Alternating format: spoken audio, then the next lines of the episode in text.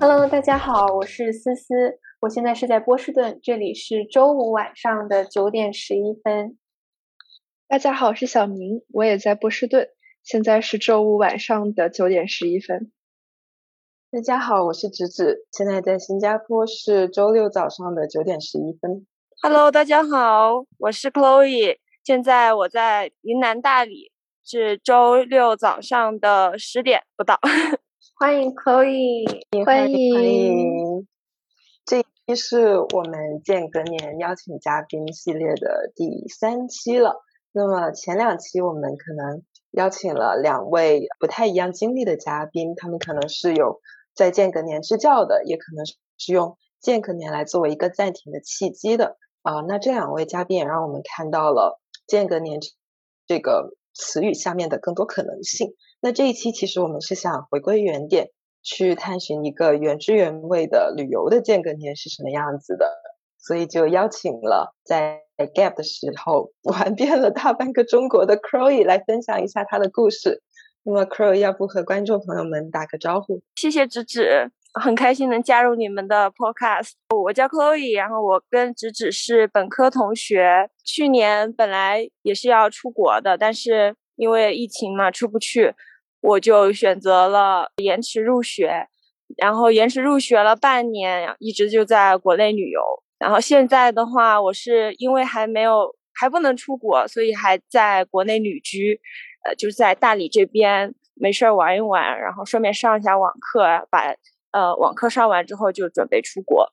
嗯。对，其实我跟 Chloe 说起来，可能也是因为曾经一起想想一起去旅游，结果因为疫情耽误了。对，其实就能感觉到 Chloe 是特别喜欢呃户外啊、旅游啊这些活动的人。那么其实就想问一下，就是说为什么会有这个在 Gap Year 的时候去玩遍大半个中国的这样一个想法？它是什么时候产生的呢？我觉得比较天时地利人和的一个决定吧，因为疫情的时候不是都待在家里嘛，尤其是还在等 offer 的时候呢，我我妈妈就很焦虑，每天说你怎么还没来 offer，也让我很焦虑。再加上本来准备那个学期就是没有课，准备就好好实习的，就没有回公司，就一直远程，也办不了离职。我就跟老板说延期，我就延到了暑假，就是我把我的实习延长了。就是本来我们毕业之后的暑假不是应该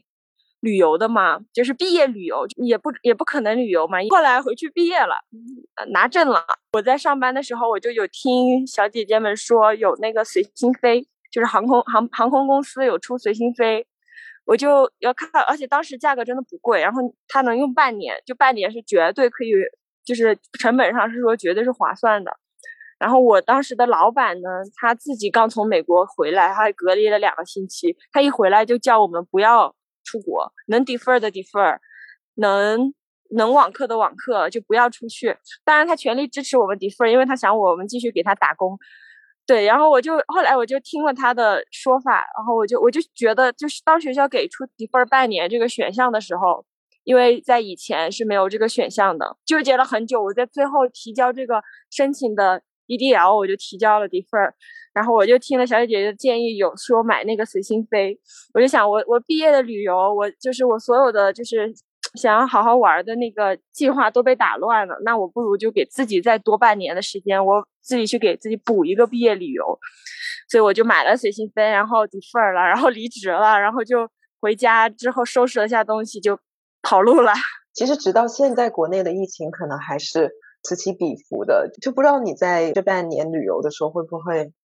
有担心自己去的地方有疫情，然后回来隔离什么的，就感觉这是一个就有风险的事情。你怎么看待这种风险呢？运气比较好，我没有被隔离，或者说我在不好的时间去，就有啊，有这个风险。但是我我其实还好，我不介意，我有时间嘛，然后。你说不管是实习还是网课，我都可以线上进行，给自己没有很大的一个压力。对，其实有的时候时间充裕是特别，就那个心态会完全不一样。其实就是你会在旅行之前会对自己的旅途有什么期待吗？其实我个人会感觉说，旅途的时候最开心的其实是那些意外之喜，但是就不知道呃 c r o y 在决定。gap，然后去全国各地旅游之前，会不会对自己的旅途有一些预期？有，其实一一因为我是一个人走的，就是我一开始没有找到什么小伙伴，我是后来在旅游的路上慢慢就是认识了，然后再跟这些朋友，如果时间凑得上的话，就再约。我一开始一个人，我还是蛮担心的，尤其是第一站就是去甘肃嘛，你一听这名字就觉得它很干。嗯，所以就一个是很担心身体的问题啊，什么呃晒伤啊，或者水土不服呀之类的。第二个就是呃不了解那边的那个社会环境，嗯，因为每个地区真的我觉得当地的那个就是人的交往方式就是差别很大，所以我当时去的时候还挺担心的。然后我因为我也不会开车嘛，所以我就是我会报团。抱团去就是走一些比较长的路线，然后我也很担心团里面会不会有人，就是有坏人嘛，对，就是就是不管是骗钱还是怎么着的，就反正也会有点担心。嗯，后来我报了几个团之后，发现，呃，这个担心完全是多余的。当然，我不是说就是一定要就放下警惕了，就出去抱团不用担心，不是这样子。我就要做出做好很多前期的工作，但是你在路上你会遇到什么人？这个真的是觉得是听天由命吧。我觉得我运气就比较好，遇到一些还算是比较志同道合，然后玩可以玩得来的朋友。警惕心还是要有的，然后也不要随便为了别人给的一些蝇头小利而改变自己的计划。比如说你认识一个驴友，然后他说你可以跟着他坐车呀，你不用付车费呀，他带着你走，很危险，真的。就我一开始期待没有这么多，我想说我没有期待有这么好的经历和认识一些这么有意思的人。我感受到有一个特别明显的主线，就是说，其实旅途除了那些嗯看到的风景，还有不同的文化，其实更重要的是你能遇到些什么人，能聊到什么话题。对，其实像呃小明也是经常 去旅游的人，然后我知道小明有的时候也会一个人开着车出去玩，不知道小明在这方面会不会也有类似的想法。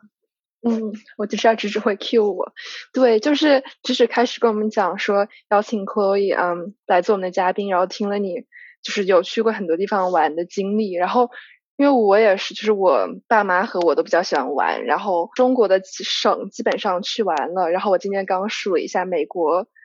五十个州去了二十八个，就喜欢自驾游，然后喜欢就放假就就出去玩，就是也是自己出去玩的比较多，因为。有的时候就觉得旅伴很重要嘛，就是你要找到一个很好的旅伴，然后会有才会有比较好的旅行经验啊。但是有的时候我就觉得找旅伴是个比较麻烦的事情，像你之前也提到，就是有可能会有遇到很好的人，但也有可能有一些不不那么好的经历。然后你包括也讲了前面是自己先去玩的，那其实我当时听了就我还蛮好奇你是怎么看待嗯就是独自旅游这件事情，然后你觉得。独自旅游和和朋友一起出去玩，就是你会更喜欢哪一个？这一个旅游的决定一开始最大的顾虑就是一个人，因为一方面是你会担心自己玩的好不好。我其实还做了一个视频专门解释我就是怎么看待一个人旅游，尤其是女孩子一怎么看待一个人，怎么看待女孩子一个人旅游。然后，呃，然后第二个就是父母可能会很担心，他们会很担心，很担心。所以我也一开始很抗拒的，我也不敢自己一个人。但是我发现走出了这一步之后，你会发现，就海阔天空，其实没有你想象中那么多的担忧。但是一个人旅游，呃，唯一的缺陷吧，就是旅游的时候不一定有人给你拍照。然后呢，就是你的住宿和呃行住宿安排啊，还有就是比如说吃饭呢，就可能会比较受限。呃，然后你要考虑你的一个经济成本，但是有一个很大的好处就是你可以随心所欲，你想去哪去哪，你想几点起床几点起床。然后如果说你找不到一个能跟你这么就是在大方向上是这么一致的朋友，你真的还不如自己一个人出来玩，不然的话就很糟心。一个人旅游，然后你要能从中获取快乐，有很重要的一个点就是。就是你的心态要改变，就是不要觉得一个人旅游是一个孤独的象征，因为旅游的路上，你最好的伙伴其就是风景和一个好的心情。其实我后来，我现在有点，我不是说我不敢一个人出去玩了，我是有点不太想一个人出去玩了，就还是会想说，如果我出去玩，我能有朋友在那儿，然后能够一起做一些事情，会比较有意思。不知道你们有没有什么一个人出去旅游的经历？看你们是什么样的感受？大三二月份放假的时候，我当时还去找了思思，当时思思在费城的时候。然后我就是我是一个人，然后开车兜了一圈。春假的时候也是一个人开车，然后去加拿大转了一圈。嗯，然后确实是感觉住宿上就是，我当时就是订那种青旅嘛，然后青旅好多都是，比如说好几个人住一间，就会觉得有一点点的不如就自己可能跟几个好朋友啊，或者跟父母出去玩那么自在吧。但是我也很同意你说那点，就是出去玩也会想着，哎，这个地方有没有什么朋友？就即使我当时是自己一个人。出发的，但是每个地方其实当地都就正好有有同学或者有朋友在那里，所以其实也是找了朋友或者是见了同学的。我不知道 Chloe 有没有这个感觉，但是对我来说，就是感觉玩多了之后，嗯，很多时候那些景色也挺差不多的，然后就会开始怀疑，就是我出去玩或者我去旅游的意义到底是什么。然后有的时候就会觉得，嗯，可能还是跟就一起。去哪里不重要，一起去的人才比较重要一点。对，所以就还蛮好奇大家对于嗯旅行的意义的这样的思考吧。就是你们觉得旅游是为了什么？这个是我在旅游的路上，以及我每次出行前都会去思考的这个问题。对我来说的话，因为我以前很少旅游，有就很少走长途或者远途，所以我对。大家形容的，比如说呼伦贝尔大草原、新疆的什么喀纳斯啊，还有和睦，对这些很没有概念。我是觉得，如果我出国了，然后别人来问我，你觉得中国是怎么样的，我都答不上来。所以我觉得我对我自己成长的这样的一个社会的了解就很少。所以在我看来，我旅行的一个意义，一个是去看没有见过的风景，第二个呢就是。去见识没有见识过的中国的一个文化，觉得这些是你在课堂上绝对学不到的。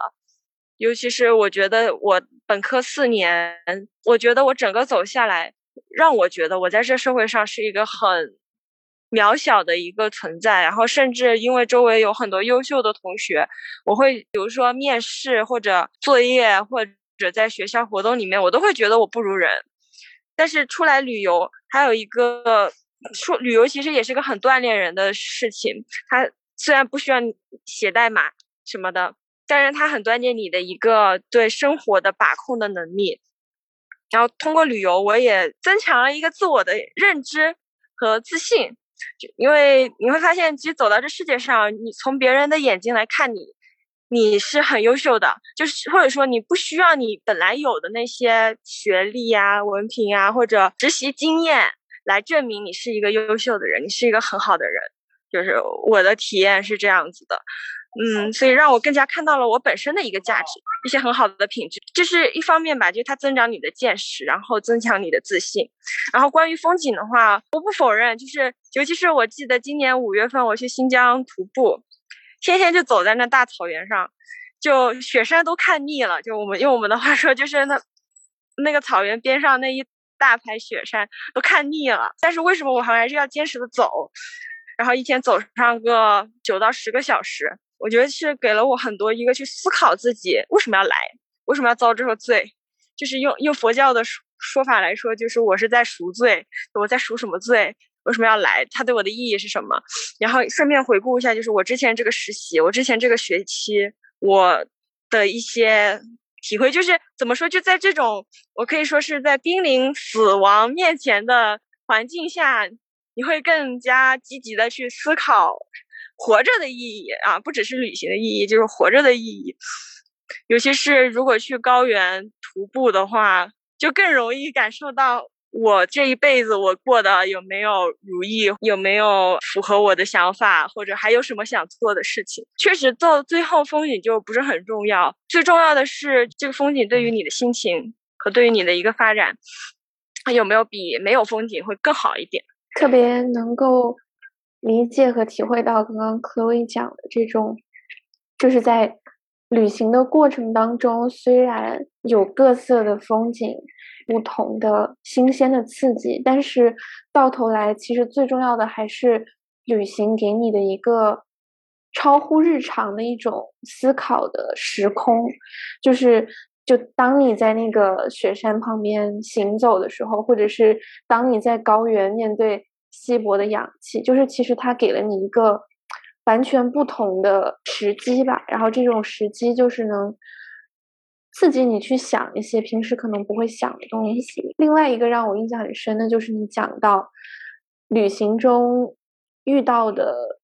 人，就是你想要体验的中国的文化。就文化其实它跟人的关系很大。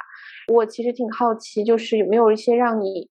印象比较深的，不仅是你和你的旅伴、你的驴友发生的一些故事，可能是你跟当地的人有什么样的这种碰撞。我觉得这个应该也是一个很有趣的部分。其实我一个人旅游的时候，很多时候是依靠，比如说当地的向导、司机、民宿的老板，跟他们有一些交流。我还记得。当时是在那个长白山吧，我第一次去那边，而且我是冬天去的，我就先去了一个朋友推荐的一旅馆去住，然后那个旅馆一个晚上是五十块钱，然后老板还会来机场接你，他就非常的热情，就是告诉你这个暖气怎么用啊，然后建议你不要洗澡呀，因为太冷啦，然后会问呃说明天早上吃什么呀，然后呃要不要给你打包一份带走呀。说是，然后会告诉你你要去玩的那个地方是啊，什么吃饭很贵啊。青旅其实是蛮适合独自一人去旅行的这样的小伙伴，因为青旅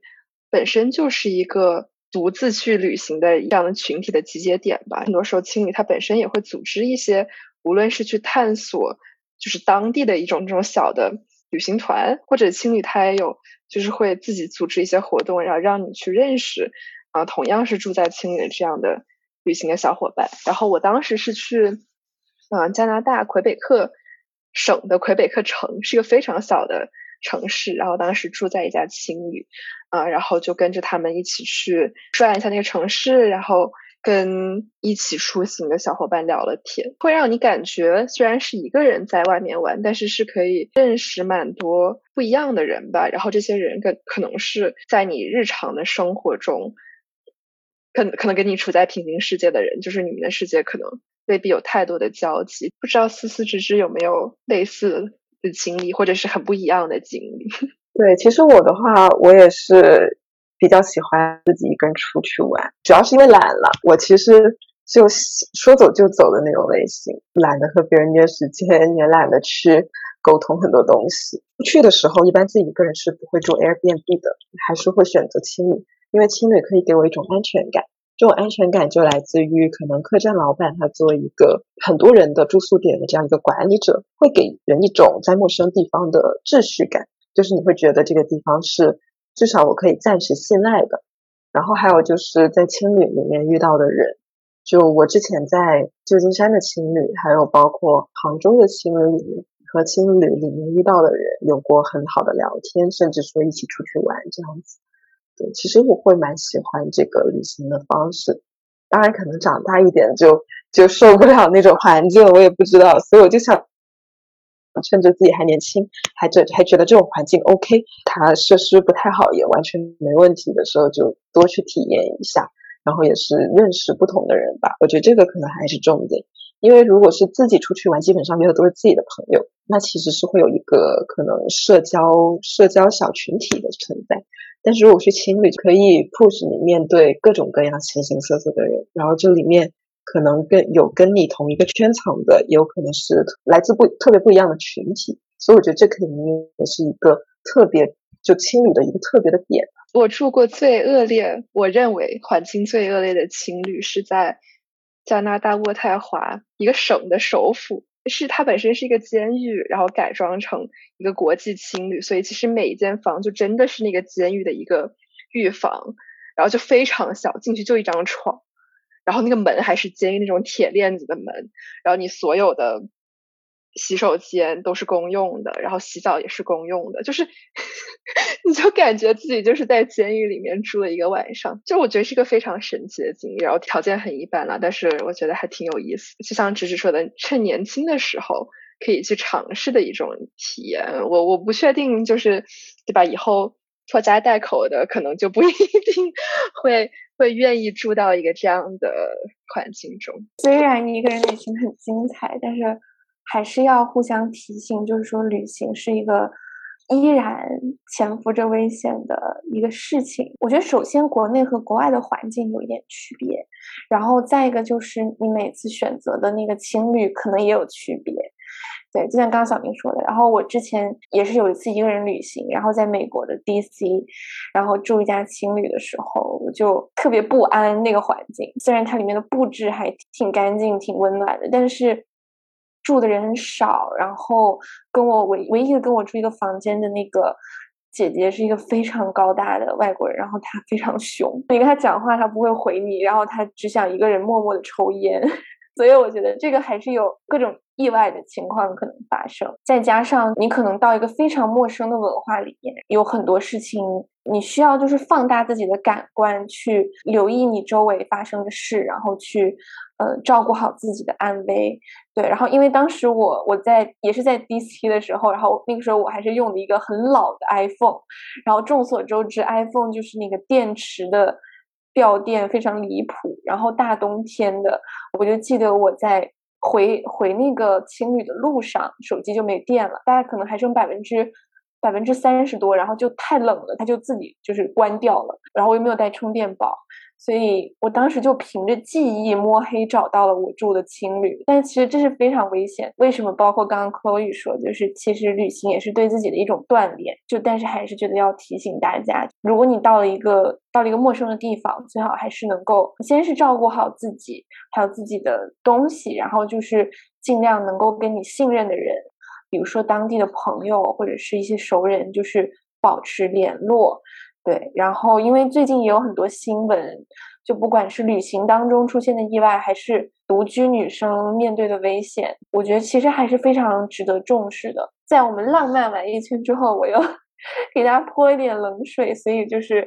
嗯，我觉得这个比较现实吧。但对于女生，然后又是一个人出去旅行来说，确实一定要注意安全的问题。对，我想接着就很好奇 Chloe 的经历，就是说在这大半年的旅行，也包括。其实 Chloe 现在也在旅居的途中，然后之后也会继续去旅行。那就是有没有遇到什么，嗯，你觉得是特别危机的一次经历？然后那个危机又是怎么解决的？有两个方面吧，一个是路上的，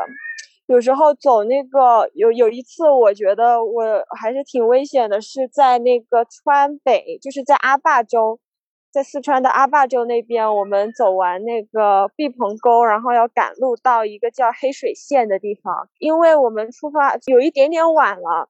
没有特别晚，然后我们甚至都没有吃晚饭，我们就要赶路。赶到了天黑之后，结果就开始下暴雪，就那里没有高速，然后他们的国道也没有修好，所以就很泥泞，就是一路就像。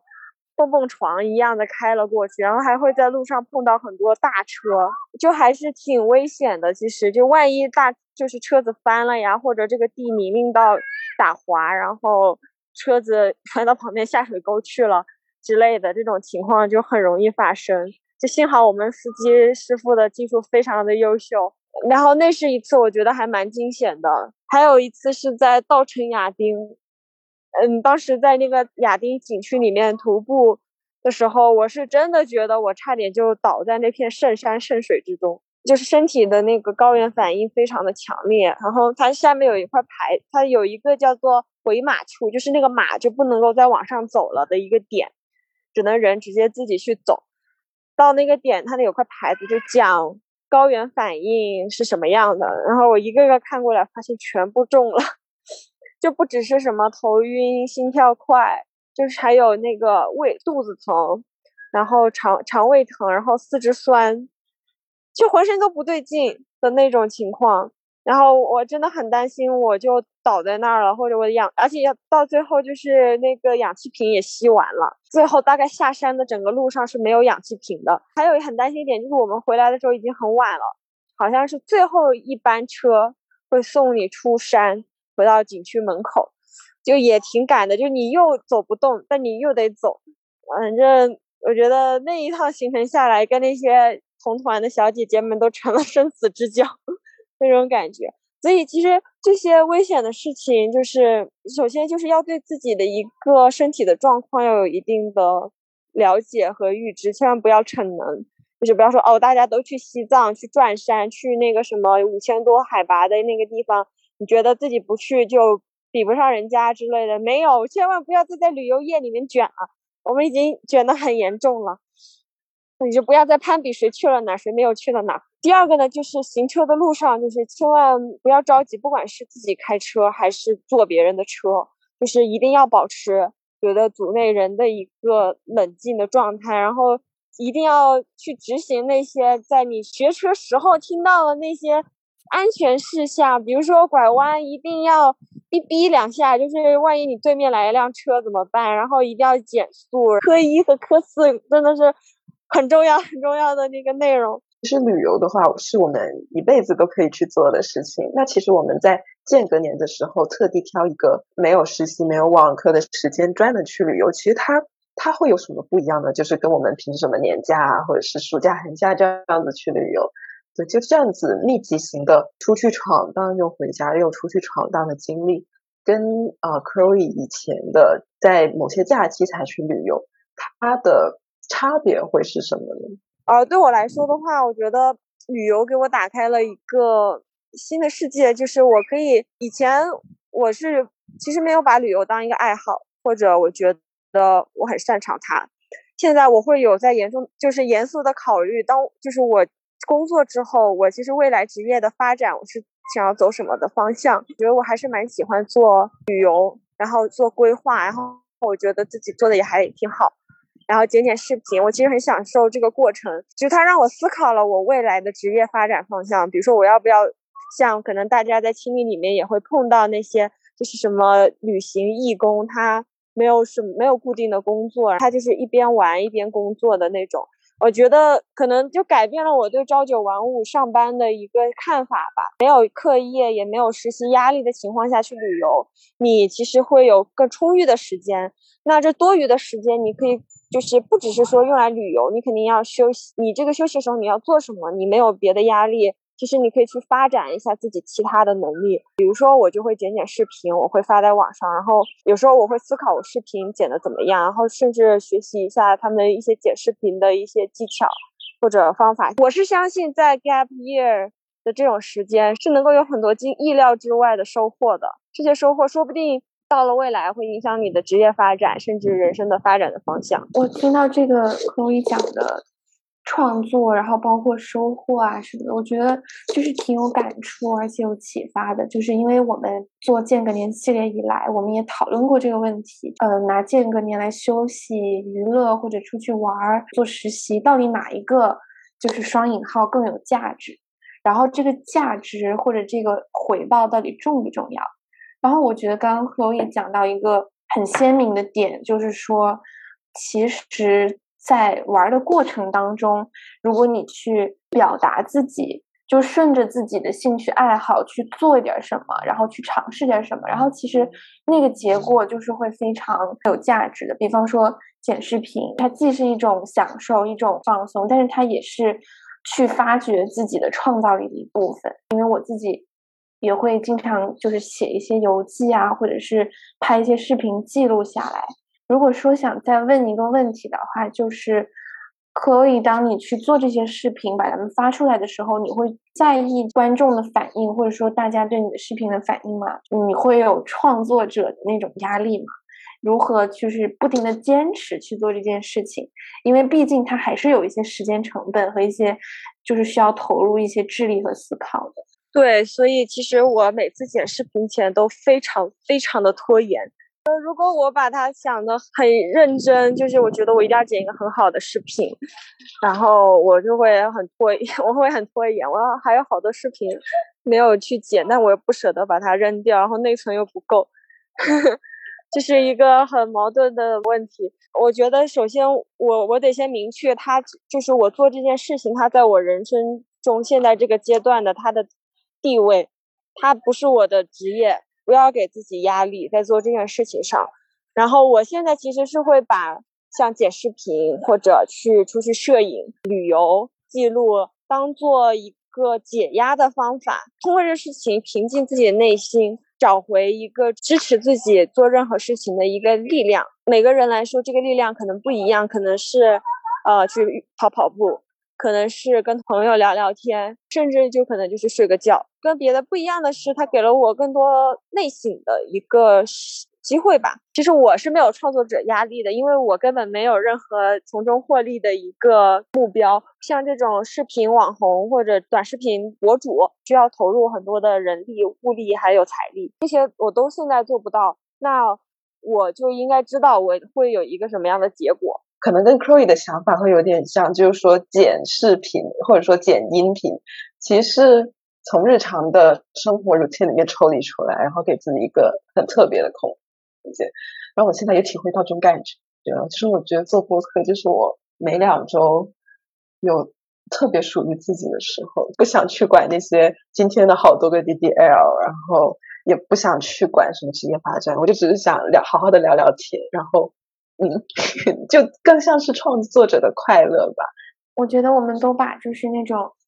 自我表达，然后还有友情啊，然后。一些生活分享，就是摆在我们得到的回馈之前，对。然后我觉得这一点确实是非常影响我们的体验的。对，我也想分享几个我一些也爱旅游朋友的他们的想法，就是确实是这样，就是我们需要一些途径来处理原来的生活，才能让我们更好的再去投入回原来的生活。啊，我我这个真的很认同这一点，因为我本身是一个。非常喜欢出去旅游的人，然后基本上以前我是跟我爸妈保持每年至少要去两次这样的频率，然后每一次就基本上是两周到一个月不等，就所以其实我一年可能至少有一个月是在外面的，对，然后感觉疫情开始从二零年三月份到现在，简直把我逼疯了，就。就是我感觉我要出去玩，然后但因为我觉得就是虽然感觉去的地方去多了，好像没有特别是期待，就是一定要去去，比如说一个地方的博物馆，因为我感觉可能博物馆看多了也大同小异吧。对，但是我会觉得就是我我反倒更期待的是你去计划一次旅行的这个过程，感觉像其实 Chloe 之前有讲就是。你还是需要生活中有一些掌控感的，就当你处在的一个状态是你就有很多东西是不在你掌控之中的，或者是你有很多压力啊或者什么，就你就会需要有一些事情上你觉得哦我自己是可以把它做好的，然后我自己是可以有一些掌控感的，是可能对于啊包括我包括不少小伙伴缓解压力，或者是从现在的这种生活的节奏生活的。Routine 中抽离出来的这样的一个事情吧，但虽然有时候我也在想，是不是一种逃避的行为？就是有人就是说，旅行是从你自己住你的地方去到别人住你的地方，然后再回来。对，所以我就觉得会不会是一种逃避的行为？我想到了，想到，对，我想到我想到那句那句逃避逃避可取但有用，对。但其实我我这是我第二蹦出来，我第一蹦出来的是，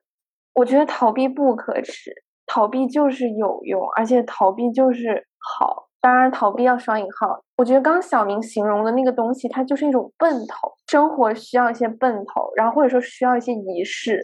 其实旅行也像是一种仪式一样。OK，我跟我身边的人说，我我去旅行了，大家就会知道你这个时候是一个。放飞的状态，一个不会被打扰，不应该把工作交给你的状态。就它对于你自己来说也是这样一种仪式。然后当你拎着行李箱去到机场的时候，你就觉得有一些能量在回到你的身体里面。所以我其实就有时候都会很享受坐飞机的那个过程。所以为什么我觉得有的时候逃避它还是有 function 的？就在这个意义上，我们应该去接受和。就是欣赏它。其实我第一个想到的不是逃避，我们人是群居的一种生物，然后我们会需要依靠有他人的存在，更好的在社会上生存。那我觉得我们只是依靠一个群体的一个程度可能有差别。像很多人可能不需，甚至不需要有独立的时间，他就要跟人待在一起。就这些都是我旅游路上听闻的人或者我认识的人，他们给我的一个感受，精神和身体上都不能够只是一个人，然后他们就需要陪伴。可能他们会以安家立业的方式或者上班的方式来处于这样一个群体之中。但是有的人，呃，我觉得我就是属于那种。我需要有独立的时间和空间，独立的兴趣爱好，以以及就是可以不用去考虑任何东西、任何外界物体的时光，还是在一个寻找自我的过程。我就比较需要这个过程，但是我也不是说我就能完全脱离群体。像我现在在大理，我其实有一个家，然后我的客栈是客栈老板是一对哥哥姐姐，然后他们 情侣，然后我我还有一个。姐妹，她就是另外一个网课留学生，就是哥哥姐姐，他们有他们别的开客栈的朋友，然后会约着一起来吃饭、喝酒呀，然后聊天这样。我觉得这就是生活方式的不同而已。然后旅游会让你看到更不一样的生活方式，然后让你意识到就是生活就是多种多样的，然后你没必要为自己可能稍微懒散一点的生活而感到 sorry。其实听到 Chloe 说他嗯认识到的那些客栈的老板，还有就像一个社交网络，当你触碰到了其中一个点，其实就可以以那个为界，你你就直接进进入到那个世界里面了，就那个属于旅行者或者是民宿管理者的那样一个世界。其实我会在想，这会不会也是间隔年密集的旅游的一个。比较好的体验，就可能我们去一次，然后去的时间只有呃七天，最长不超过十天，其实建立不了这么深入的联系。只有说我们在那待了两三个月，或者是在半年里面去了同一个地方好几次，我们才可能真正跟那个社区那个群体的人建立这样一种双引号打入内部，也可以说真的融入到另外一个群体，给了自己另外一个家的这样的感觉。所以我在想，这会不会也是说间隔年旅游跟其他我们 随缘的旅游它一个不同的地方？然后第二个就是说，我们年轻的时候去进行这样一个间隔年的其中一个原因，就当我们年纪大了，或者说有了一定的社会压力，我们需要为自己的父母负责，需要可能有家庭的时候，我们其实没有这样一个奢侈的机会去探寻自我的。正是因为我们还处在二十二、二十三岁的这样一个年纪，才可以说，呃，爸妈会有一定的容忍度，然后我们也可以在这个时间去尽情的探索自我，而不考虑太多特别现实的问题。我们现在有这个精力和时间去做这些看似疯狂的事情，然后比较 carefree，不需要考虑很多。在外面多认识一些人也是开拓见解。我觉得它是不仅是让我思考我自己，也有让我去思考家庭和自我的这些概念。因为你会在旅游的路上，你们会看到很多你未来的样子。我很喜欢这个说法，就像是一个路标或者说榜样，就你知道你未来有可能成为一个什么样的人，然后你希不希望成为这样子的人，这可能也是嗯。见识更多人的意义之一。我觉得我发现一个有意思的事情，就是无论是我们从第一期我们三个人聊间隔年，然后到后面啊请了几个嘉宾朋友们一起来跟我们聊间隔年，其实最核心的就是大家其实都有提到间隔年的这段时间，无论你做什么，都是一个向内探寻的这样的一个时间。无论是 Franklin 去支教，然后轩轩可能是。用那段时间对自己是一个暂停，然后真正的去重新认识自己，我觉得都是一个梳理的过程。然后在这个梳理的过程中，更加清楚的看到我是谁。然后像 Chloe 前面讲的，通过你在路上见到的人去思考，我想变成什么样的人。最开始我们问出就间隔年到底要做什么，才能让它是就是有用的或者有意义的、有价值的。就是我现在觉得我。似乎模糊的有一个答案吧，就是我觉得不论你做什么，其实只要你觉得它是能够帮助你更清楚的认识你自己，其实都是有价值的。嗯，我很同意刚刚小林讲的，然后特别是除了就是向内探寻或者说自我这个词，就是在我们的聊天里面出现的频率特别高，就是大家都会提到说。无论是在做什么，其实都是在寻找自我。然后这个就会让我想到，为什么间隔年这么不同？是不是因为就是对于很多年轻人来说，不管是工作环境、一家公司、一个实习或者是一个学校，其实寻找自我的机会都是比较局限的。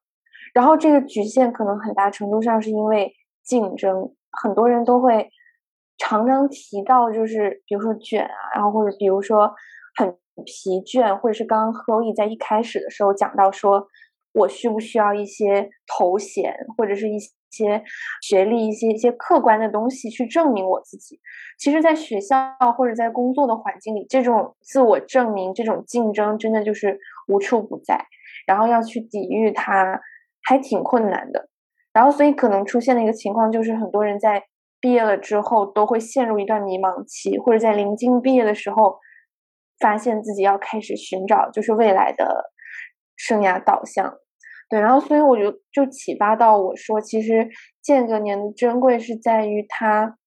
把你从这种竞争里赦免出来，让你看到很多跟工作状态的紧张状态的人不一样的个体。然后大家可能都是在这种漫游，然后大家都是在寻找自我，然后你就是在这种不同人寻找自我的旅程中相遇，然后互相陪伴一段时间。然后我觉得这样的机会吧，可能就算是间隔年过去了，